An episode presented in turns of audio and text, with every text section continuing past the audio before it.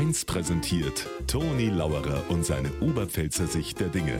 Immer werktags kurz vor 1 im Regionalprogramm für Niederbayern und die Oberpfalz auf Bayern 1.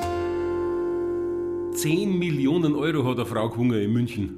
Jackpot. So viel Geld, das kann man sich gar nicht vorstellen. He? Gerade habe ich mich mit dem Nachbarn unterhalten.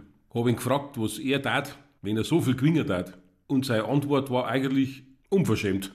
Mei, hat er gesagt, das Arbeiten aufhören kann ich ja nicht, weil ich bin ja seit vier Jahren Rentner. Und für die Toni sagt der Geld das Gleiche. Du bist zwar noch jünger, aber du bist Beamter.